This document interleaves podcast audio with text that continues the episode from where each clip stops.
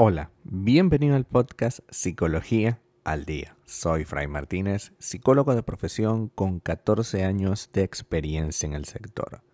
Como pudiste ver en el título de este episodio, hoy vamos a hablar un poco acerca de cómo afrontar las críticas por parte de un ser querido.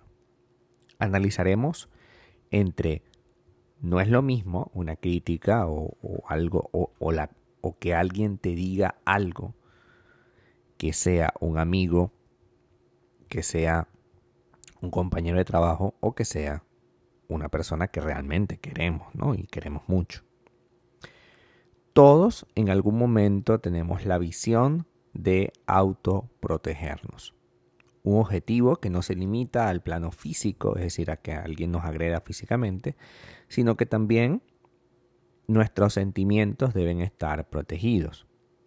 Al recibir críticas por parte de una persona, podemos sentirnos heridos y reaccionar de forma que no es quizás la más adecuada, sobre todo si esa crítica viene de alguien que queremos mucho. Este es uno de los escenarios más desalentadores que podemos tener, ya que si el reproche, la crítica, proviene de un extraño o un enemigo, podemos asumir que surge de la envidia o de la maldad propia de esa persona. Cuando esas palabras hirientes nos llegan de boca de quien aparentemente nos ama y busca nuestro bien, llegamos a sentirnos totalmente desconcertados. Entonces, ¿qué podemos hacer en ese caso? Hoy vamos a hablar un poco de ello. Ante cualquier circunstancia, lo verdaderamente relevante no son los hechos, sino nuestra forma de percibir esos hechos. Es importante que, como primer paso, nos detengamos a analizar si las críticas que recibimos son realmente críticas o por el contrario, es nuestra susceptibilidad, nuestra, nuestra sensación de que eso es algo que nos hace daño, nuestra, nuestro desequilibrio que nos causa nuestra sensibilidad, lo que nos lleva a verlas de ese modo. Cuando nos sentimos inseguros, podemos llegar a magnificar y malinterpretar todas las palabras que nos digan otras personas, especialmente si aquellas gozan de nuestra atención como un ser querido. Así, un comentario neutro y sin importancia puede despertar una herida pasada, un temor actual o un rechazo hacia nosotros mismos y reaccionamos de manera excesiva, hiriente y maltratadora. Es fundamental conocer cuál es lo que realmente o qué es lo que realmente está ocurriendo con nosotros. Si ya venimos de un proceso en el que estamos consecutivamente haciéndonos daño, es más que evidente que en algún momento eso va a acarrear un problema, que cualquier persona va a desatar la última gota que rebase el vaso. Es así. Por otro lado, hay que resaltar que existen diferentes tipos de críticas. Aquellas que se centran en conductas concretas, como por ejemplo dejar el paño en la cama o no sacar la basura, etc. ¿no? Las primeras conductas que tenemos son aquellas que se pueden observar. Y hay otras que nos juzgan a nosotros como personas. Es que tú siempre haces esto, es que tú siempre haces lo otro, es que las personas como tú y así, ¿no? Una cosa es que no saques la basura, lo que puede cualquiera hacer, o sea, puede pasarle a cualquiera. Y otra muy diferente es que tú seas siempre una persona que hace algo mal. Y que ya hablemos de alguien, de algo personal. No estamos hablando de una conducta, estamos hablando de un ser, ¿no? Ahí sí puedes reaccionar porque evidentemente te están atacando a tu esencia no a tu hacer. Porque bueno, todos tenemos errores, ¿no? Las primeras pueden llegar a resultar esclarecedoras. Ya tengo una claridad de que es conducta concreta. Y puede llegar a construirse algo positivo con eso. En cambio, cuando somos enjuiciados o etiquetados, no solo no obtenemos un aprendizaje, sino que además podemos sentirnos muy rechazados por esa persona. Si tu pareja, por ejemplo, utiliza adjetivos que son despectivos para referirse a ti, tienes que hacerle saber que ese trato te causa dolor y no estás dispuesto a tolerarlo. Pídele en su lugar que te digan qué cosas en concreto necesita para sentir menos problema contigo. Una cosa es que yo no saque la basura, lo cual es perfectamente cambiable, y otra muy diferente es que yo sea muy tonto, que yo sea estúpido o que yo tenga algún retraso mental. Eso suena terrible. No, porque tú sabes que mi novio tiene un pequeño retraso.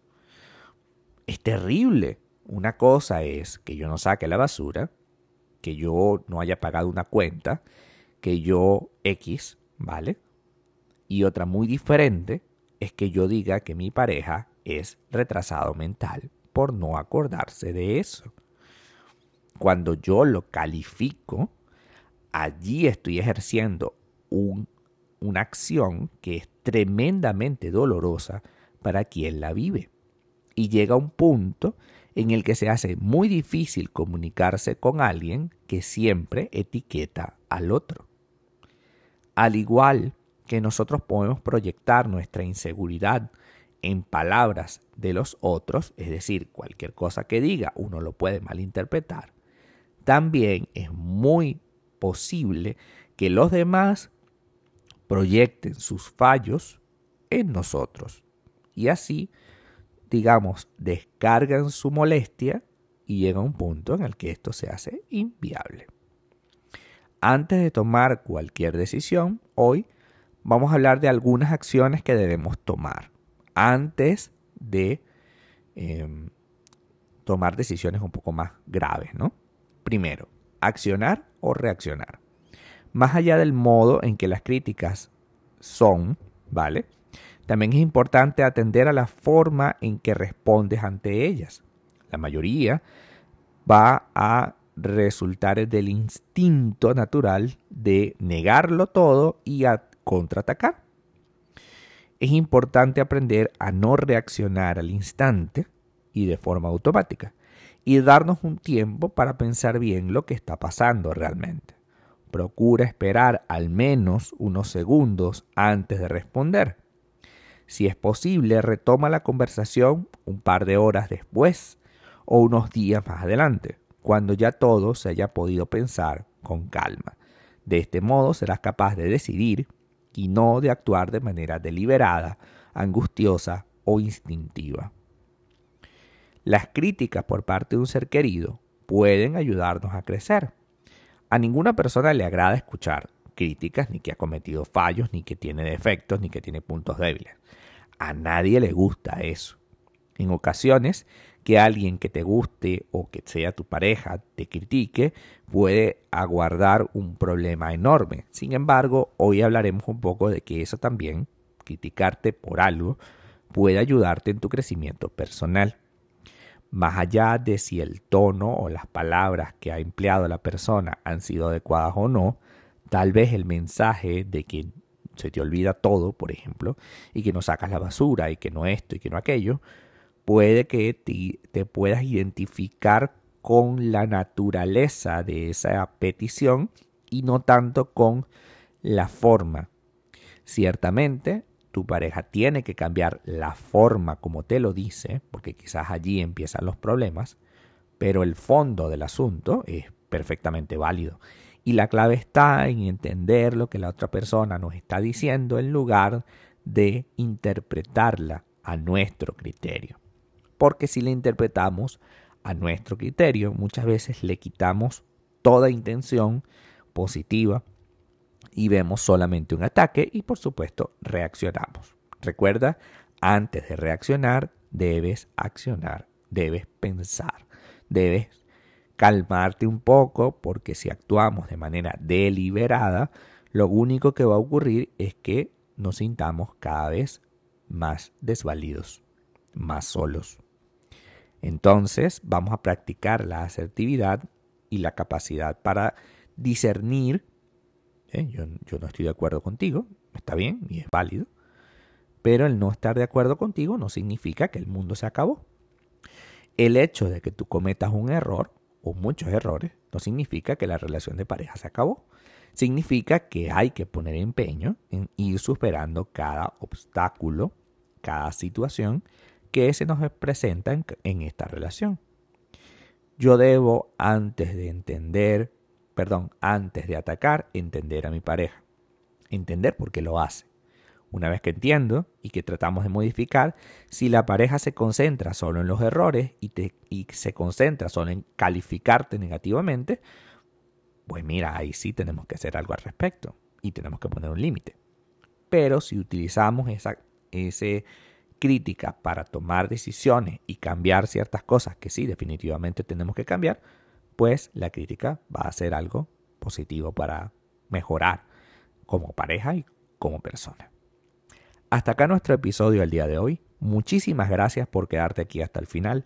Si deseas saber más sobre mi contenido, www.fraymartinez.com. Para consultas online, www.fraymartinez.com y también sígueme en mi Instagram, arroba fraymartinez20. Muchísimas gracias y hasta el próximo episodio.